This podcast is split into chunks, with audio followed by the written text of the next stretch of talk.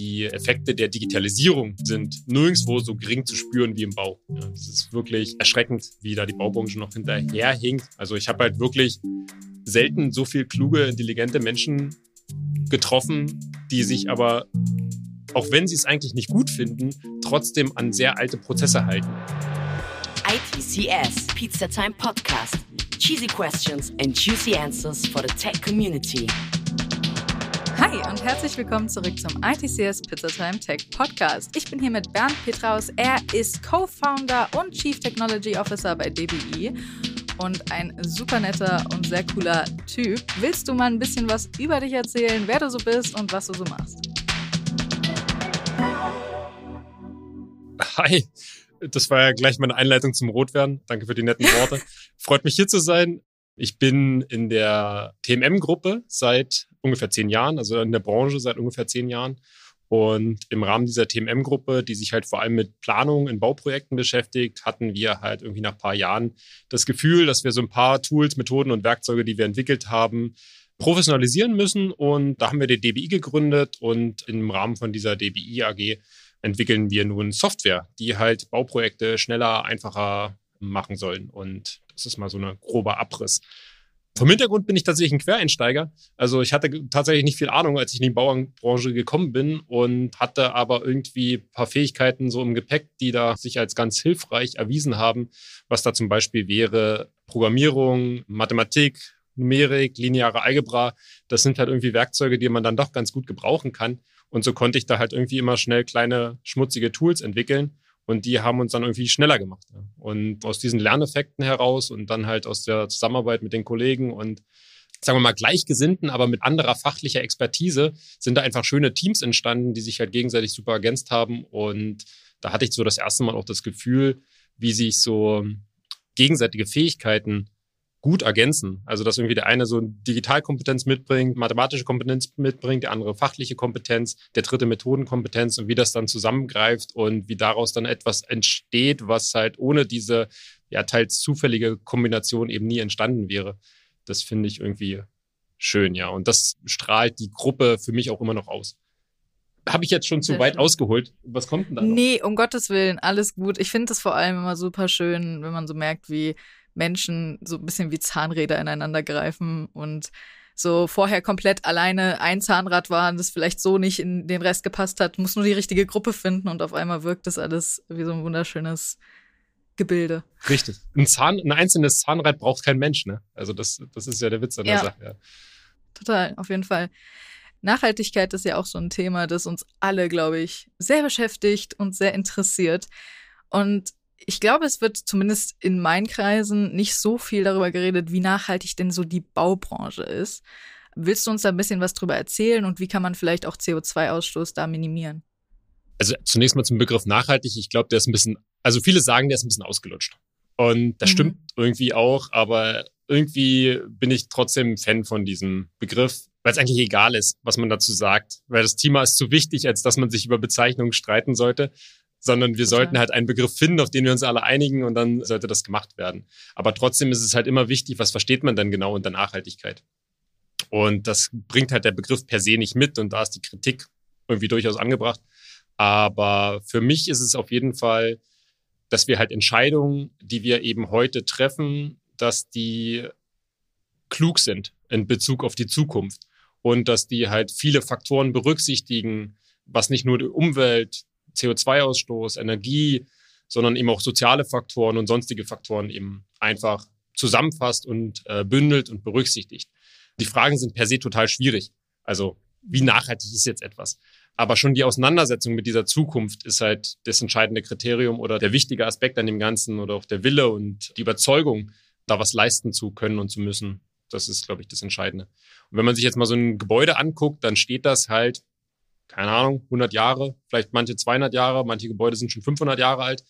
Und die Technik in diesen Gebäuden, also alles, was Leitungen, Sanitär, Heizen, Kühlen und so weiter angeht, das steht halt auch 15 Jahre, 25 Jahre, teilweise auch 50 Jahre. Und mhm. alles, was entschieden wird im Bereich Bau, hat halt eine riesige Auswirkung auf die Zukunft, also eine sehr langfristige Auswirkung. Und gleichzeitig ist halt der Beitrag von der Baubranche zum CO2-Ausstoß in Deutschland ist enorm mhm. möchte meinen, dass es über die schneid das raus, wenn es falsch ist. Das recherchieren wir nachher mal. Aber ich möchte meinen, dass es über die Hälfte des CO2-Ausstoßes ist. Und wenn das nicht stimmen sollte, dann schneidet das bitte raus und sagt einfach, dass es enorm ist. Machen wir. Genau das ist der Punkt. Und jetzt gibt es da halt ganz viele spannende Fragestellungen in diesem CO2-Umfeld oder auch in dem energetischen Umfeld. Und damit beschäftigen wir uns ja. Also der Hintergrund ist, CO2 hat ja erstmal zwei Perspektiven.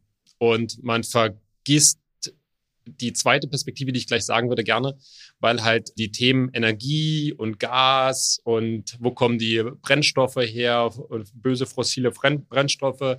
In der Diskussion vergisst man gern auch den Aspekt, dass CO2 ja auch auf andere Art und Weise gebunden ist oder emittiert wird. Durch die Bereitstellung der Gebäude, durch das Bauen der Gebäude selbst, durch Transport, Logistik, die Materialien, die müssen irgendwo abgebaut, transportiert, ähm, verarbeitet, weiterverarbeitet werden ähm, und so weiter und so fort, dass da eben eine ganze Menge eben auch CO2 entsteht. Und wir als Ingenieure eines Büros für technische Gebäudeausrüstung, wir hängen natürlich sehr an der Energie. Und das ist natürlich unsere Leidenschaft. Und wenn man uns fragt, ja, wie kann man denn CO2 einsparen, wie kann man denn ähm, Euro einsparen, dann fangen wir an zu rechnen und rechnen aus, okay, nimm eine PV-Anlage, Wärmepumpe, Speicher hinten dran und so weiter und so fort. Und dann kann man da halt eine ganze Menge an Energie und eben auch CO2 einsparen. Und dann kommt halt jemand anderes und sagt halt, ja, aber gut, das ist ja nur 30 Prozent, wenn man eben diesen gesamten Lebenszyklus, diese 50 Jahre oder sowas sich betrachtet, weil halt die Erstellung des Gebäudes eben schon bis zu 70 Prozent an CO2 eben emittiert hat. Ja, und das heißt, die Wirkung, die man dann über die Energie hat, die ist gar nicht mehr so groß. Und deswegen finde ich das gut, dass der Trend und eben auch die Regulatorik EU-seitig stärker in die Richtung geht, eben auch das wirklich ganzheitlich zu betrachten und nicht immer so isoliert zu betrachten. Als Ehrenrettung der Energieverfechter, weil ich bin halt schon der Typ Energieoptimierung, muss man aber eben auch sagen, dass wenn das Gebäude dann einmal steht, ist Energie die einzige Beeinflussungsmöglichkeit, die überhaupt noch bleibt. Also ist das eben auch wichtig, sich das eben auch anzugucken. Also lange Rede, kurzer Sinn. Die Langfristigkeit ist halt ein entscheidender Punkt. Wie stark einfach die Auswirkungen sind von heutigen Entscheidungen. Die gesamtheitliche Betrachtung im Sinne von, dass man eben nicht nur die energetische Seite oder die energetische Optimierung sich ansieht, sondern auch das Gebäude selbst, weil eben das halt sehr stark die Nachhaltigkeit bestimmt. Übrigens auch in Wechselwirkung zueinander. Das führt aber eben jetzt vielleicht hier gerade ein bisschen zu weit. Das sind schon so die Punkte, die man da halt immer im Blick haben muss für mich ist es halt ganz entscheidend, neben den gesagten Dingen, dass die Konklusion daraus ja auch sein muss, dass das Gebäude eben schon so viel zum CO2-Ausstoß beigetragen hat, eben durch die Erstellung, dass eben alles, was wir schon haben, sehr schützenswert ist. Also das heißt, ich bin absoluter Verfechter, guckt euch mal den Bestand genauer an. Lasst uns mal gucken, wie wir den Bestand in einer Art und Weise sanieren können, sodass es nachhaltig wird. Und man muss schon sehr, sehr, sehr viel optimieren, um zu rechtfertigen, dass man ein Gebäude abreißt und ein neues hinstellt, selbst wenn das dann energetisch top-notch ist. Das stellt uns einfach vor spannende Fragen und Herausforderungen. Aber ich finde es schön, dass, dass, dass jetzt dieser Zeitgeist endlich da zu sein scheint, dass es wirklich angegangen wird und dass man es ernst nimmt. Und schwierige wirtschaftliche Situationen, das muss man alles auch akzeptieren. Aber das ist halt ein Thema, das man nicht weiter aufschieben darf. Und insofern, coole Sache. Auf jeden Fall, da bin ich voll bei dir. Und vor allem auch, wenn man sich so alte Tagesschauen anguckt oder sowas von aus den 70er Jahren, wo sie damals schon über den Klimawandel und alles geredet haben und man sich fragt, wie lange es eigentlich gedauert hat, bis jetzt endlich mal dieses Verständnis da ist, dass man da wirklich was tun muss und dass es wirklich drängt.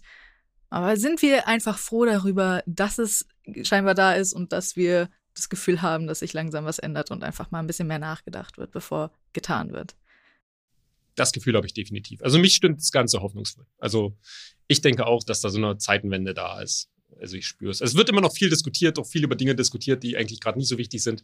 Aber die Richtung stimmt. Und ich gucke sehr positiv in die Zukunft. Ja, auf jeden Fall. Ich habe was von Bertha und Rudi gehört. Willst du mir erklären, wer die beiden sind und was ihr damit bewirken wollt?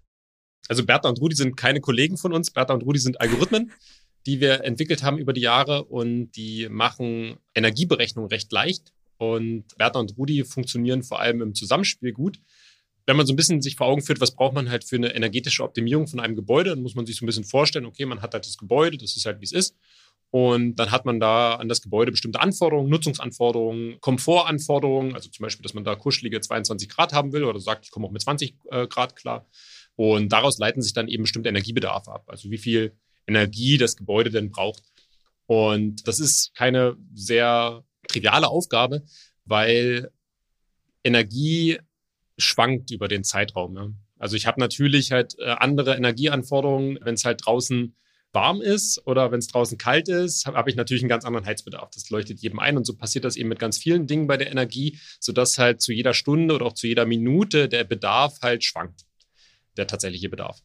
Und diese Schwankung äußert sich eben darin, dass man dann eben auf so ein Jahr betrachtet eine Art Kurve hat, also einen Lastgang, der halt sich ständig irgendwie verändert. Und wenn man jetzt halt eine energetische Betrachtung durchführt, dann ist es eben ganz wichtig, zu diesen Lastgang zu kennen, weil da eben einfach ganz viele Dinge drin stecken. Ja, man muss sich nur mal vorstellen, dass man, wenn man jetzt einmal im Jahr einen ganz besonders hohen Bedarf ermittelt in der Planung, dann ist es vielleicht nicht die klügste Entscheidung, das ganze Energiesystem auf diesen hohen Bedarf auszulegen, weil das nur einmal im Jahr vorkommt, aber vielleicht 30, 40 Prozent höher ist als das ganze restliche Jahr. Und dann legt man, baut man halt eine Anlage, die halt logischerweise 99,9 Prozent des Jahres 30 Prozent überdimensioniert ist. Das heißt, man muss sich sehr genau eben mit diesen Lastgängen beschäftigen und muss auch genau wissen, wie die eben auszusehen haben. Und das ist der Job, den Bertha macht. Das ist ein Akronym für die bemerkenswerte Energierechentechnologie Algorithmus. ähm, ich habe halt noch ein A gebraucht. Ähm, wobei ich mir rückwirkend gedacht habe, warum habe ich es nicht einfach Bert genannt? Dann hätte ich das A nicht noch dazu mogeln müssen. Aber okay, jetzt ist es Bertha geworden. Ich und ja, Bertha schön. Das, das, das freut mich. Und ich glaube, man muss auch fairerweise sagen, ähm, es ist offensichtlich, dass ich mir erst den Namen überlegt habe und dann die Bedeutung. Auf jeden Fall, Bertha macht genau das. Also Bertha äh, macht diese Energieprognosen für alle möglichen Energiearten, die man in so einem Gebäude hat, für ganz unterschiedliche Gebäudetypen. Und das Interessante daran ist, dass dieser Prozess, da nutzen wir schon seit einigen Jahren KI-Modelle dafür. Also jetzt nicht erst, seitdem es dann jetzt äh, komplett durch die Decke gegangen ist, das äh, Thema KI. Das ist irgendwie wichtig. Das ist, glaube ich, so ein Ego-Ding, dass ich das jetzt betonen muss. Aber so ist es nun mal. Wir hatten das halt vorher schon im Einsatz. Und ich glaube auch an die Technologie unter bestimmten Zusammenhängen eben auch sehr stark. Und wir haben halt viele Daten gesammelt, ähm, historische Daten, synthetische Daten und haben dann eben daraus kleine Modelle entwickelt oder ein großes Modell, was dann halt in der Lage ist, halt kleinere Agenten zu bilden, die dann halt die Energieprognose übernehmen auf eine sehr präzise Art und Weise. Darauf kommen wir vielleicht später nochmal detaillierter ein. Aber im Prinzip ist der große Vorteil, dass halt die, so, so eine Energiebetrachtung von sehr vielen Faktoren abhängig sind und dass man ja versucht, normalerweise so eine Abhängigkeiten, also die physikalischen Abhängigkeiten auf analytische Art und Weise zu beschreiben. Und dadurch ist aber jedes Projekt sehr individuell. Und das muss es aber eigentlich nicht sein, weil die Masse an Daten eben hergibt, dass man eigentlich durch KI viel einfacher mindestens genauso gute, wenn nicht bessere Ergebnisse erzielt, als wenn man es tatsächlich analytisch berechnet. Und die Qualität ist da nicht so ausschlaggebend, sondern die Einfachheit ist das Ausschlaggebende, das, das was ich als erstes gesagt habe. Und genau deswegen haben wir es gemacht. Wir haben halt einfach gemerkt, okay, das lohnt sich da in dem Fall halt wirklich gut. Und der zweite Algorithmus, also das heißt, über KI-Modelle haben wir die, sind wir in der Lage, diese Energiebedarfe zu schätzen. Und die Energiebedarfe selbst sagen aber noch nicht viel über die Nachhaltigkeit aus, weil das erstmal nur die Wärme ist, die wir im Raum spüren oder den Strom, den wir aus der Steckdose ziehen oder der über die Beleuchtung halt kommt. Die Frage ist ja dann immer, wie wird die Energie erzeugt? Das ist ja eigentlich die spannendere Frage. Kommt die jetzt aus schmutziger fossilen Energie oder kommt es aus Solarenergie oder Wind oder sonstiges? Mit dieser Frage beschäftigt sich der zweite Algorithmus, Rudi. Rudi ist die relativ unaufhaltsame Dimensionierungsintelligenz. Auch hier kam der Name erst und dann die Bedeutung. Ich finde relativ unaufhaltsam wirklich sehr schön beschreibend. Und vor allem ist ein wichtiger Begriff auch die Dimensionierungsintelligenz. Ähm, mhm. Weil der nächste Schritt in der Planung von so einer energetischen Optimierung ist eben, dass du die Bedarfe ermittelst, was halt Bertha gemacht hat, und auf der Basis du dann sagst, okay, welche Anlagen setze ich eben ein? Also Wärmepumpe, Brennwertkessel, BRKW, Geothermie, was ja auch eine Wärmepumpe ist am Ende des Tages. Solarthermie, PV-Anlagen und so weiter und so fort. Also welche dieser Technologie setze ich ein und wie groß lege ich die denn aus? Und da spricht man eben von Dimensionierung. Und das steckt dann eben mit in dem Namen da drin. Genau. Und dieser Algorithmus Rudi, der kümmert sich eben genau darum. Der findet dann halt über Optimierungsverfahren, wo KI tatsächlich gar nicht mehr so eine große Rolle spielt, weil sie sich an der Stelle auch nicht so gut eignet. Dazu kann ich gleich noch was sagen. Sind das eher so klassische Optimierungsverfahren, von denen wir dann da reden. Und der Hintergrund ist, dass halt bei so einer Dimensionierung möchtest du eigentlich ein sehr exaktes Ergebnis. Und eine KI ist nicht dazu geeignet, exakte Ergebnisse zu liefern. Es liegt in der Natur der Sache. Also man kann das statistisch auch ein bisschen prüfen, ob halt das Ergebnis einer KI einem globalen Optimum nahe kommt, aber das sind alles statistische Verfahren und man hat halt nie die Gewissheit, ob es denn tatsächlich so ist. Und jetzt muss man sich mal überlegen, wenn man jetzt halt sich ja schon allein zu Hause für 30, 40, 50.000 Euro sein Heizungssystem optimieren lässt oder ob jetzt ein großes Automobilwerk halt 50, 60, 100 Millionen Euro ausgibt. Ich glaube, diese Entscheidung da möchte man nicht ein wahrscheinlich gutes Ergebnis, sondern man möchte halt ein gutes Ergebnis, was eben auch bestätigt ist und exakt ist. Und das ist halt schon mal ein so ein Punkt, wo KI sich dann wiederum schlechter eignet. Und deswegen sind wir da den Weg gegangen, halt eher auf klassische Optimierungsverfahren zu setzen, was dann eben auch Rudi ist. Also deswegen rechnet Rudi auch ein bisschen langsamer als Bertha, aber ist eben derjenige mit dem höheren Genauigkeitsanspruch und ist dann in der Lage, da halt die Anlagen eben auszulegen und auf das Ergebnis kann man sich dann auch tatsächlich verlassen. Willst du kurz nochmal zusammenfassen, was denn jetzt explizit ganz genau die Vorteile für euch sind, was KI angeht und was eben vielleicht auch die Herausforderungen sind und, und welche Limits KI vielleicht nochmal hat? Einfach nochmal eine kleine Zusammenfassung. Das ist halt ein äh, sehr relevanter Punkt halt einfach. Also gerade durch den Hype, den KI gerade erlebt, muss man das halt wirklich ein bisschen einordnen was man eigentlich denn zu erwarten hat von, von dieser mhm. Technologie. Und insbesondere muss man ja auch ein bisschen verstehen, dass halt, wie wir es jetzt machen, also eine KI selbst zu entwickeln, können wir natürlich nur in einem sehr kleinen Rahmen gewährleisten. Also jetzt gerade, wenn man sich halt GPT, Schrägstrich ChatGPT vor Augen führt und klar macht, dass da was für sich zehntausende Grafikkarten, auch hier bitte die Zahlen selber nochmal recherchieren danach, aber es geht auf jeden Fall in die richtige Richtung.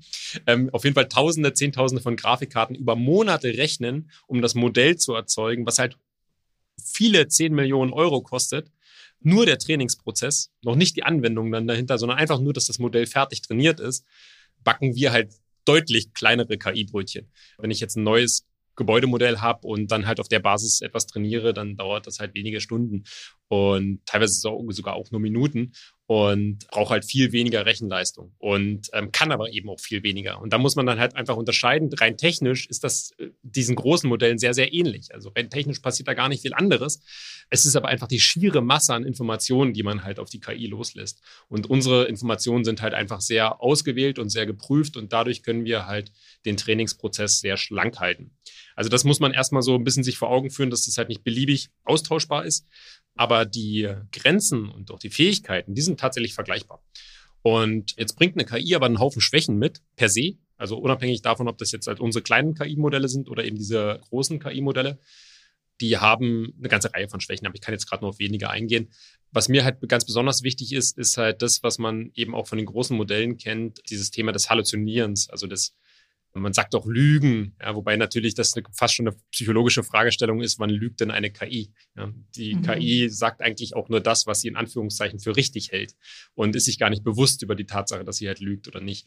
Was dahinter liegt, ist halt einfach, dass man halt, dass es eine hohe Fehleranfälligkeit in sich trägt. Und das hat man halt bei den kleinen Modellen genauso wie bei den großen Modellen. Das kennt man auch so ein bisschen, wenn man jetzt mit ChatGPT oder anderen Sprachmodellen in Chatform interagiert, dann kriegt man das ja relativ schnell raus, dass sie manchmal eben Dinge erfinden. Und das ist halt schon ein Riesenproblem. Und das ist insbesondere dann ein Problem, wenn diese Informationen dann ungeprüft weiterverarbeitet werden. Und wenn ich jetzt auf meine mhm. Energieberechnung zurückgehe, dann muss man sich schon sehr sicher sein, dass die halt stimmen. Und das erfordert dann halt einen hohen Aufwand an Qualitätssicherung, der dann da halt dazu eben laufen muss. Das nächste ist, dass halt die KI auch nicht in der Lage ist, diese Fehleranfälligkeit selbst zu erkennen. Also ihr fehlt halt einfach die Reflexionsfähigkeit zu sagen, okay, das war jetzt Quatsch. Oder selbst wenn man es ihr erklärt, führt das zu absurden Situationen. Das heißt, sie hat halt nicht nur das Problem, dass sie halt äh, Fehler produziert, sondern dass sie das auch nicht sich, ein, sich oder auch nicht dem Anwender eingestehen kann also das nicht entdecken kann. Nicht eingestehen wäre so ein menschliches Ego-Ding, aber so ein, im Sinne von, das ist tatsächlich, dass er mehr kennt, sondern das ist das dann einfach auch mit einem gewissen Selbstbewusstsein eben so sagt. Und das sind halt ganz klare Grenzen, denen man sich halt bewusst sein muss. Und das ist egal, auf welcher Ebene man dann unterwegs sind, diese Probleme gibt's ja. Und man kann das auch nicht der KI entlocken, diese Informationen. Also man spricht da vom klassischen Blackbox-Problem, das halt besagt, dass man eben nicht in die KI reingucken kann. Ja, weil das halt das ist technisch zwar möglich, theoretisch, sich das anzusehen, aber man muss sich das halt so vorstellen, dass da ganz, ganz viele sehr, sehr, sehr kleinteilige Berechnungen laufen, die für uns Menschen keinen Sinn machen. Ja? Also die können wir nicht nachvollziehen. Selbst wenn wir das uns angucken würden, können wir das einfach in der Masse und Größe, wie das halt die KI macht, nicht nachvollziehen können. Und das ist halt der Punkt, ja, man sieht's nicht. Man hat eben keine Möglichkeit, dem irgendwie entgegenzuwirken. Und da gibt es auch noch viele, viele, viele andere Probleme, die wir jetzt gerade noch mit KI-Einsatz so erm-, ermöglichen. Aber das ist das, was natürlich die Arbeit für uns eben auch schwierig macht also für den Einsatz eben schwierig macht. Und das hatte ich auch schon ein bisschen gesagt. Man muss sich einfach ganz genau überlegen, was eignet sich für welchen Anwendungsfall. Also es gibt Anwendungsfälle, da eignet sich KI sehr gut. Es gibt Anwendungsfälle, da eignet sie sich weniger gut. Wie in unserem Beispiel bei Bertha hat sich das eben als sehr gut bewährt. Und bei Rudi haben wir, auch wenn da auch ein kleiner KI-Anteil drin ist, ist der Schwerpunkt des Algorithmus auf anderen Verfahren. Also auf auch viel auf eigenentwickelten Erfahren und Verfahren. Und dessen muss man sich halt einfach bewusst sein. Ja. Das ist halt nicht einfach jetzt bauen wir eine KI ein. Ja, das erfordert, glaube ich, schon ein großes Know-how, um das dann halt wirklich anforderungsgerecht zu machen. Auf jeden Fall. Ich finde es generell ein super interessantes Thema und auch ein Thema, worüber wir wahrscheinlich alle Tage lang sprechen könnten. KI ist generell einfach, wie du ja auch schon gesagt hast, momentan sehr gehypt, aber ich finde es auch gut, dass du mal die Seiten aufzeigst, in denen es eben doch auch limitiert ist und dass es eben kein unbedingt allwissendes Programm ist, quasi eine allwissende Möglichkeit, um alles zu lösen und auch ganz schnell und ganz einfach, sondern dass es da eben auch Problematiken gibt und vielleicht auch Fehler. Willst du mal ein bisschen beschreiben, was ihr so für Projekte habt und wie ihr eure Kunden bei der Planung unterstützt? Ich hatte es ja eingangs so ein bisschen erwähnt und ich finde es auch das Stärke an unserem Unternehmen ist, ähm, also der DBI AG, dass wir halt Tochterunternehmen von einer Planungsgruppe der TMM sind und wenn ich jetzt über Projekte spreche, dann rede ich vor allem über die TMM-Projekte, weil wir als DBI ja eher Software entwickeln, die dann halt die Bearbeitung dieser Projekte eben beschleunigen, vereinfachen soll. Das zum einen. Und zum anderen natürlich nicht nur die TMM glücklich machen soll, sondern den zukünftig hoffentlich auch andere Unternehmen, die dann die Software einsetzen. Aber jetzt gerade ist es so, dass halt der Schwerpunkt auch von unserem Entwicklungsstand bei der DBI eben sich auf den Einsatz bei der TMM-Gruppe eben bezieht und deswegen auch alle meine Ausführungen sich eher so darauf beziehen. Wir haben ganz unterschiedliche Projektarten bei uns in der Unternehmensgruppe tätig, also vom Kindergarten bis zum Hightech, Forschungseinrichtungen war da alles dabei und dazwischen gibt es halt auch eine ganze Menge von Wohnungsbau, Verwaltungsgebäuden, Automobilwerken, alles. Wobei sich die Projekte jetzt gerade, also das ist generell ein interessanter Punkt in der Baubranche, wo wir uns gerade befinden und welchen Herausforderungen wir so uns konfrontiert sehen also wir rutschen da jetzt, das muss man jetzt ganz klar sagen, äh, im Baubereich insbesondere halt irgendwie in eine Rezension rein. Gleichzeitig haben wir diese immensen steigenden Herausforderungen in Richtung Energie, in Richtung Nachhaltigkeit. Und die Effekte der Digitalisierung, die sind nirgendwo so gering zu spüren wie im Bau. Ja, das ist wirklich erschreckend, wie da die Baubranche noch hinterherhinkt, wobei sich wirklich, man, man auch sagen muss, es tut sich wirklich auch viel. Und ich glaube auch nicht, dass das halt daran liegt, dass es nicht möglich ist oder dass es die Leute nicht wollen. Es ist viel wirklich einfach Gewohnheit. Also ich habe halt wirklich selten so viel kluge, intelligente Menschen getroffen, die sich aber, auch wenn sie es eigentlich nicht gut finden, trotzdem an sehr alte Prozesse halten oder an Regulatorik halten, die halt irgendwie 30 Jahre alt ist und aus purer Gewohnheit in diesem Muster eben verbleiben. Ja. Und das ist so ein bisschen die Herausforderung. Wenn man das jetzt mal so auf einem Projekt spiegelt, also Bauprojekte sind komplex sind eines der komplexesten Dinge, die man so machen kann. Also sowohl von der fachlichen, inhaltlichen Komplexität, aber auch von der sozial-kommunikativen Komplexität. Es sind halt einfach immer ein Haufen Leute involviert. Jeder, der irgendwas mitreden will. Der Architekt will was sagen, der TGA-Planer will was sagen, Tragwerksplaner, Brandschutzplaner, alle müssen irgendwie ihr spezielles Know-how da reinbringen. Und dann ist es eben auch alles sehr kleinteilig. Also man hat halt viele, viele, viele kleine Unternehmen, gerade in Deutschland. Also Architekten, die halt nur zehn Mann beschäftigen oder fünf Mann oder drei Mann oder völlig alleine unterwegs sind. Und wenn man sich jetzt vor Augen führt, dass die halt alle nicht nur fachlich miteinander arbeiten müssen, sondern eben auch digital miteinander arbeiten müssen, wo halt Schnittstellen funktionieren müssen, wo es um viele, viele, viele Daten geht, dann wird halt auch schnell deutlich, dass das so einfach eben gar nicht möglich ist. Das macht halt die Digitalisierung eben so schwierig.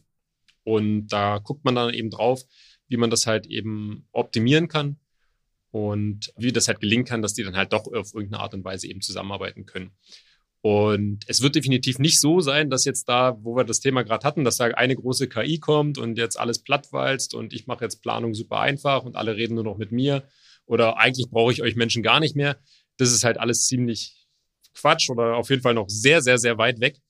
Es werden sich aber kleine Lösungen halt immer stärker etablieren, also kleine Lösungen im Sinne von Programmen, Software, die halt verhältnismäßig kleine Probleme im Prozess lösen. Also die halt zum Beispiel unsere Energieberechnung übernehmen oder die halt eine Tragwerksberechnung übernehmen und so weiter und so fort.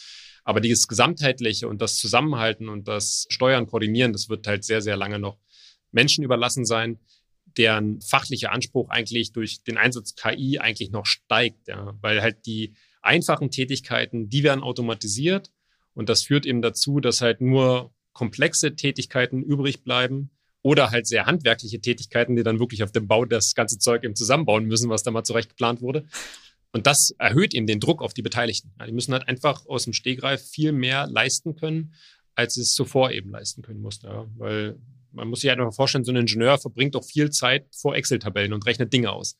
Und mhm. wenn das wegfällt, dann bleibt eben nur noch das, dass man eben diese Dinge erklären muss, dass man die halt in Wechselwirkung zu anderen Dingen stellen muss.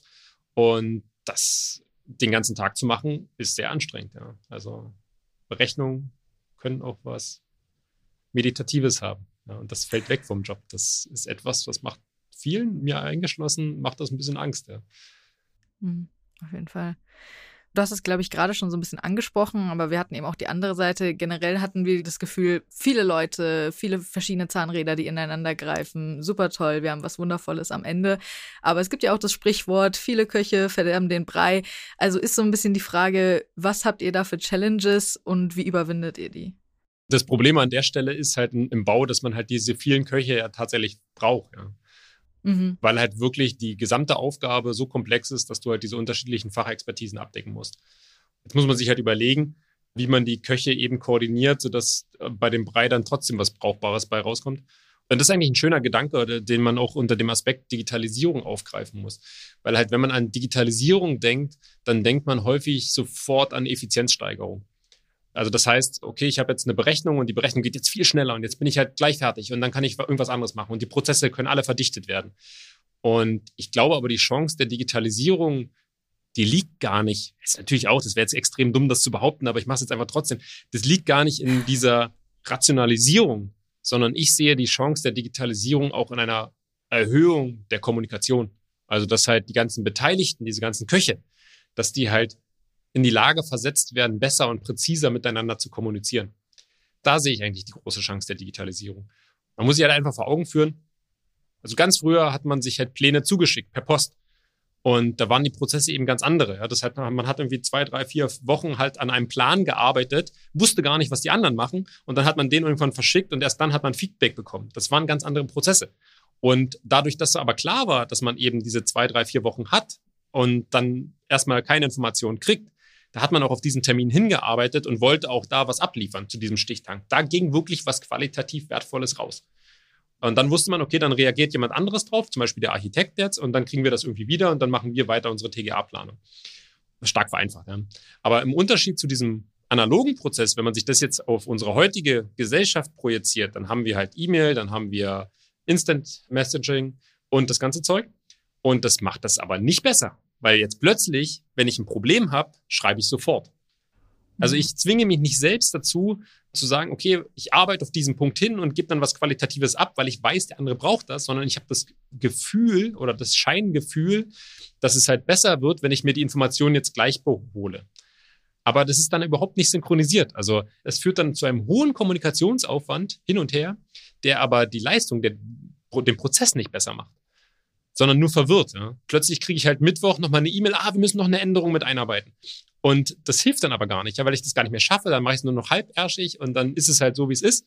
Und dann habe ich eigentlich niemandem geholfen, weil ich dann halt weder ein qualitativ hochwertiges Dokument habe, selbst auf der, sagen wir mal, veralteten Annahme. Das habe ich nicht. Ich habe halt irgendeinen Frankenstein von Planung, wo halt verschiedenste Anforderungen aus unterschiedlichsten Richtungen zusammengesetzt wurden und dann halt meinen aktuellen Planungsstand eben abbilden. Und das ist noch viel schlimmer. Also lieber ein, Mhm. etwas Konsistentes auf Basis einer falschen Annahme, als halt versuchen, jede Annahme oder jede Änderung, die irgendwie in den Prozess kommt, auf Krampf mit reinzubringen und dann eben nichts Konsistentes mehr zu haben. Das ist halt irgendwie der Punkt, wo wir uns jetzt gerade befinden, eben diese Kommunikation kreuz und quer.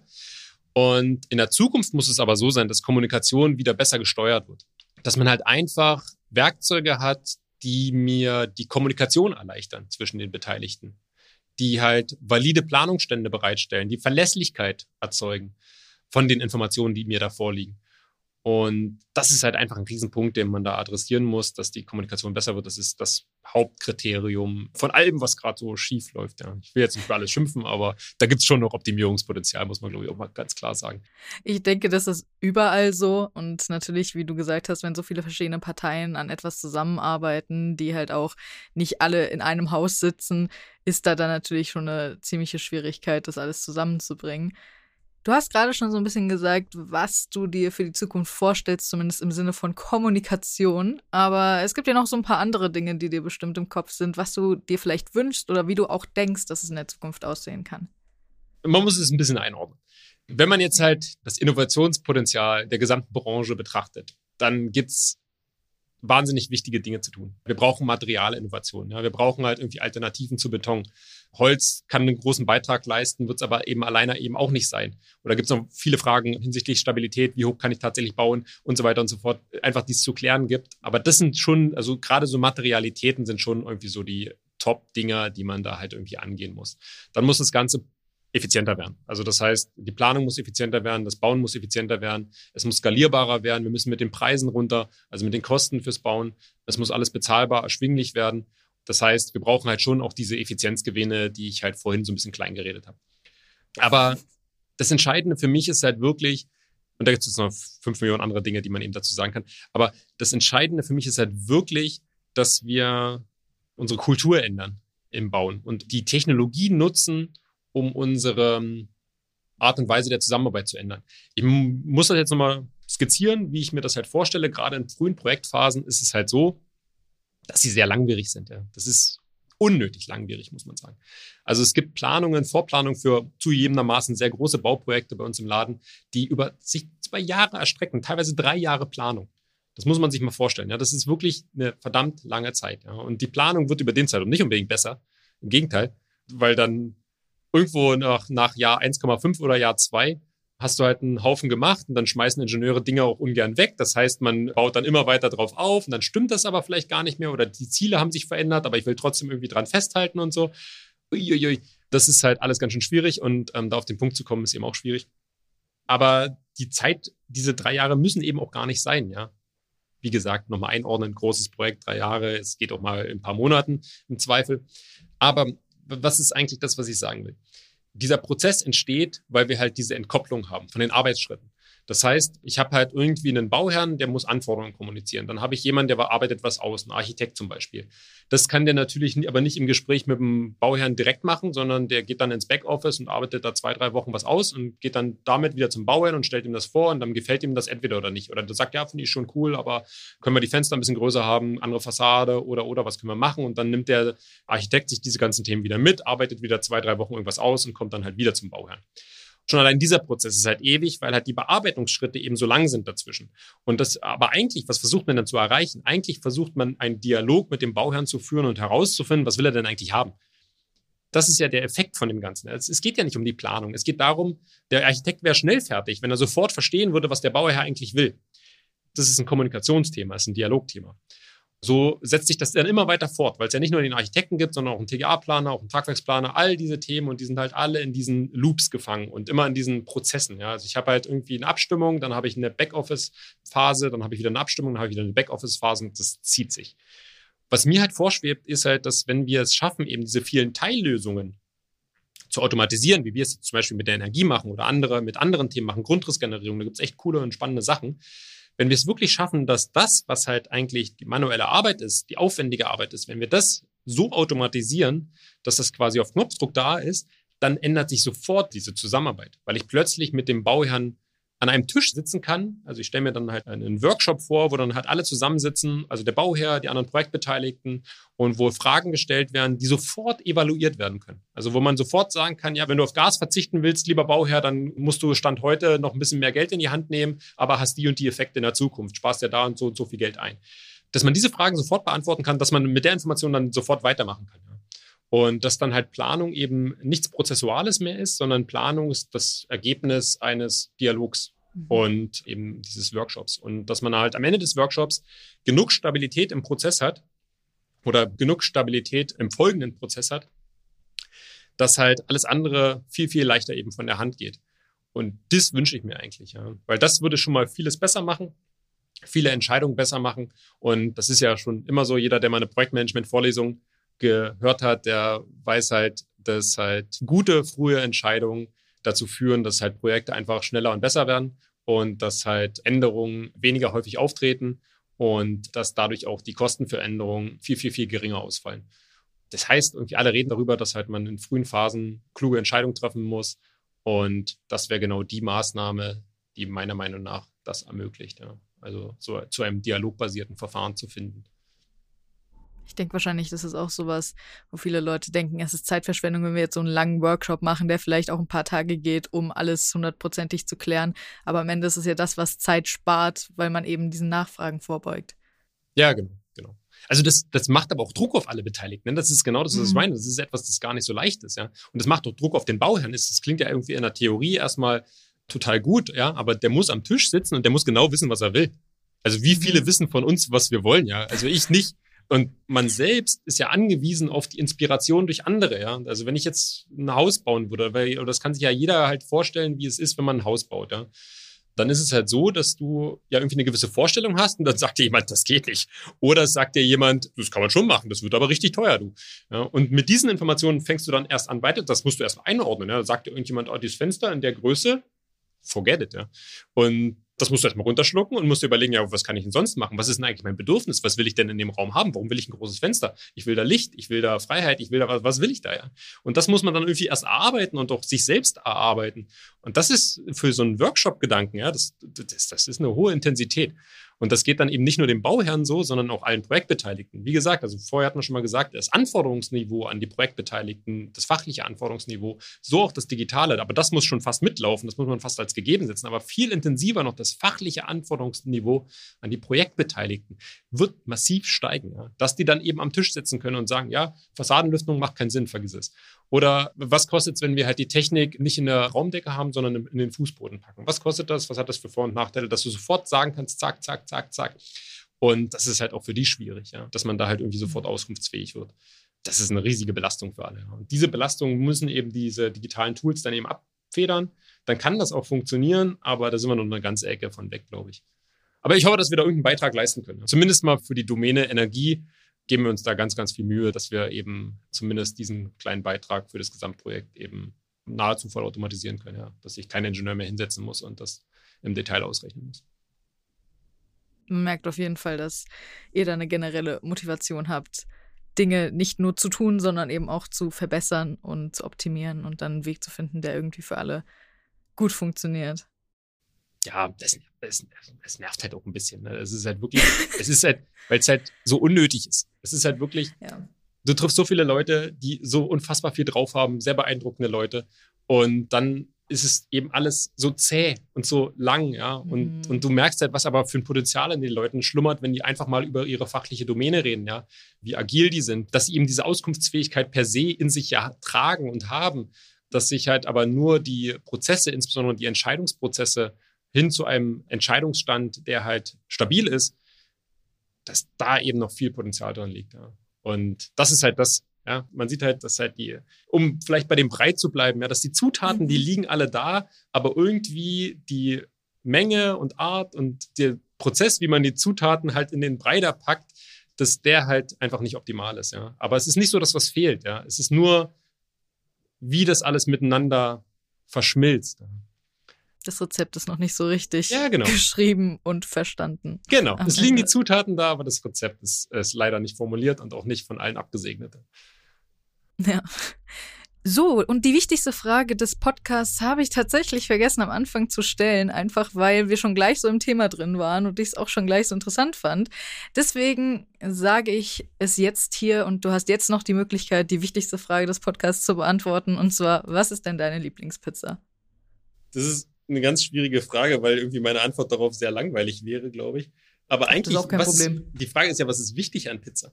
Das heißt, eigentlich ist ja der Belag relativ irrelevant weil halt das Wichtigste an der Pizza ist, dass Knoblauch eigentlich den gesamten Geschmack überdeckt. also Knoblauch. Knoblauch ist meine Pizza, ja. Ich finde es aber auch super wichtig, dass der Teig gut ist. Also es, wenn es ein schlechter Teig ist, der irgendwie nach nichts schmeckt, dann schmeckt auch der Rest der Pizza nach nicht wirklich viel. Absolut richtig. Also das ist wirklich ein Punkt, das, also, das unterschätzt man ja so irgendwie gern. Und ich habe auch keine Ahnung, was da den Unterschied macht. Ich bin kein Profi, ne? Aber man merkt es wirklich, dass der Teig so massive Auswirkungen hat. Ja? Dass man manchmal ja. irgendwie so lapprig oder zu dick oder ich weiß es nicht oder nicht dick genug. Ja, es gibt ja alles, ja. Und manchmal hast du so ein Stück Teig, wo du denkst, da beißt du rein und denkst dir, das ist es, ja. Das ist perfekt. Ja, auf jeden Fall. Deswegen ist es ja für viele auch so eine Wissenschaft, wenn sie selbst Pizza machen, da irgendwie irgendwann die perfekte Mischung zu finden, die für die gut ist. Und ich glaube, es ist auch eine sehr individuelle Frage. Auch der Teig. Der ist auch für jeden unterschiedlich gut. So, die Frage, die ich auch immer noch mal stelle, noch mal was Persönliches, ist, wie es bei dir mit Podcasts aussieht. Du hast mir aber am Anfang schon gesagt, dass du generell nicht der große Podcast-Hörer bist. Deswegen hast du vielleicht einen Filmtipp, einen Serientipp, einen Musiktipp, einen Buchtipp? Ich habe vielleicht einen kleinen Tipp, äh, was wahrscheinlich auch nur eine kleine Menge an Leuten betrifft. Aber es gibt, es gibt ein Computerspiel, das irgendwie über 20 Jahre alt ist. Das ist, glaube ich, äh, Warcraft 3. Und ähm, es gibt eine sehr interessante Community in Deutschland dazu. Auf, äh, weltweit mhm. immer noch, aber gerade in Deutschland. Also da gucke ich öfters mal in so ein Format Creepjack rein. Da spielen die genau dieses Spiel und das macht einfach wunderbar also wunderbar viel Spaß, weil das ist so ein bisschen mein Sport. Also das ist so wie andere Fußball gucken, gucke ich mir das halt an. Und das sind einfach sehr sympathische Charaktere und die Community, die ist halt irgendwie klein und die lebt und die liebt dieses Spiel und das, das, das tropft je, aus jeder Ader und was die da halt auf die Beine stellen, halt mit wenigen Mitteln, das ist einfach ein Hammer, das zu beobachten. Also das kann ich auf jeden Fall, wenn ich was empfehlen könnte, dann, dann das. Und alle, die irgendwie früher mal Warcraft 3 gespielt haben, das war mal ein sehr bekanntes Spiel. Äh, ich glaube, es ist immer noch ein bekanntes Spiel. Also jeder, der mit Gaming zu tun hat, hat zumindest mal schon von gehört. Das ist schön, aber die fliegen ja überall raus, das will keiner mehr sehen. Also gerade bei den internationalen Turnieren oder sowas wird das immer irrelevanter. Das ist einfach schade, weil das halt einfach wirklich auch von der Spieltiefe halt grandios eben ist. Also das, das ja. könnte ich mir auf jeden Fall. Ansonsten über Musik und Film könnte man mit mir wahrscheinlich den ganzen Tag reden. Da müssen entweder die Fragen präziser werden oder, oder es dauert deutlich länger. Äh, das ist tatsächlich zwei meiner liebsten Hobbys. Ja. Ich liebe Musik, ich liebe Ja, also äh, Videospiele, ich finde es schockierend, dass ich da selbst nicht drauf gekommen bin, äh, danach noch als Tipp zu fragen, weil das ist ja auch eine große Passion von mir. Und ich finde, diese Communities, die sich da einfach bilden, es ist so schön mit anzusehen. Also es gibt natürlich auch mm, Communities, die vielleicht nicht so toll sind, aber bei vielen Spielen gibt es doch so sehr schöne Communities, in denen man sich dann sehr wohlfühlen kann und gemeinsam ein bisschen der Welt, ein bisschen Eskapismus betreiben und der Welt entfliehen. Ja, also auch die Leidenschaft, die dann dahinter steckt. Ne? Ja. Also da gibt es auch einen so einen, also gerade beim Warcraft 3-Kontext, Back to Warcraft, und da merkst du, wie viele Jahre die da dran sind ja? und wie die das halt aufrechterhalten und die haben Höhen und Tiefen und das ist denen auch egal, ob das jetzt halt gerade super erfolgreich ist oder nicht. Also ganz egal ist es denen auch nicht, das merkt man auch, aber man merkt halt irgendwie einfach, dass die, dass die einfach, einfach weitermachen. Ja? Das ist, mhm. es ist einfach egal. Ja? Also ob die jetzt halt viel oder wenig Geld damit verdienen, das spielt keine Rolle. Es geht um die Sache, ja. Und das ist ein, sehr inspirierend, so als aus menschlicher Sicht. Und das finde ich schon toll. Ja. Also, wie viel Leidenschaft man da entwickeln kann. Auf jeden Fall. Das ist generell schon ein sehr schönes Schlusswort, aber ich frage auch immer noch, ob du vielleicht irgendwas hast, was du unseren ZuhörerInnen mit auf den Weg geben möchtest, was Motivierendes, was Inspirierendes oder auch einfach nur einen schönen Tag wünschen wir sind ja so die Schmuddelgeneration. Ja. Also ich habe immer so das, die Angst, dass halt gerade meine Tochter oder so, die halt irgendwann, die ist jetzt gerade anderthalb Jahre alt, ja, und irgendwann ist die halt 20, 30 Jahre alt und wird sich halt mit vielen Themen beschäftigen. Die Welt wird dann anders sein. Energie, Nachhaltigkeit wird sich dann auch gewandelt haben. Wir werden hoffentlich besser sein. Und die wird dann sich zu mir umdrehen und sagt, sag mal, wie blöd wart ihr eigentlich? Und da hat sie halt absolut recht, ja. Dass unsere Generation ist halt die Generation, die halt auch wirklich das Übermaß da halt gelebt hat. Ja.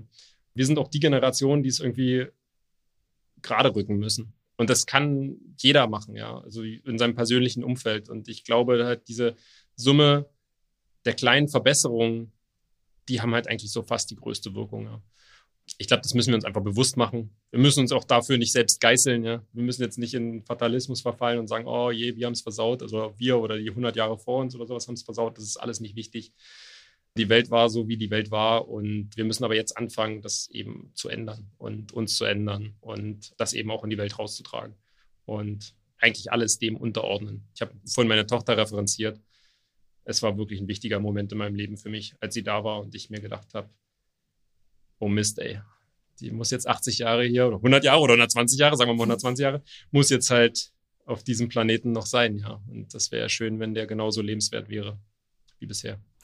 Das ist mal ein Schlusswort. Also ein sehr schönes Schlusswort. Und ich finde, das ist für uns alle wirklich, wie du gesagt hast, relevant. Und jeder kann bei sich was finden, was man verbessern kann, ohne irgendwie das komplette Leben ganz umkrempeln zu müssen. Und vielen Dank, dass du da warst. Vielen Dank für deine Zeit. Vielen Dank für diesen wundervollen Podcast. Hat sehr viel Spaß gemacht. Mir auch. Also es, es war ganz schön herausfordernd, muss ich sagen. Ich mache sowas auch nicht jeden Tag. Aber das hat sich ja eigentlich eher wie ein sehr angenehmes Gespräch mit dir angefühlt. Und insofern auch dir vielen Dank für die Moderation und für das Gespräch und für die Chance insgesamt. Und euch auch sehr, alles sehr Gute, gerne. ja. Also gerade was jetzt so außerhalb der Aufnahme am Anfang besprochen haben, ich finde das ziemlich cool, was ihr da macht und wünsche euch da eben viel Erfolg. Und wir werden zur nächsten Messe auf jeden Fall dabei sein, mindestens als Gast und lieber noch als Aussteller. Ich freue mich auch schon sehr, euch dann auch live vor Ort bei uns auf der Messe zu sehen. Und wie du gesagt hast, ne, wir machen auch noch andere Messen. Falls jemand vielleicht diesen Podcast hört und überhaupt gar nicht weiß, was wir machen, wir machen Messen, den ITCS. Ihr findet sämtliche Infos dazu natürlich in der Beschreibung und auch sämtliche Infos zu DBI bzw. der TMMAG. Ansonsten wünsche ich euch noch einen wunderschönen Tag. Falls euch die Folge gefallen hat, könnt ihr sie gerne bewerten oder bei Social Media vorbeischauen und uns sagen, wie toll ihr das doch alles fandet. Und ansonsten hören wir uns in der nächsten Folge. Bis dahin. Tschüssi. ITCS, Pizza Time Podcast.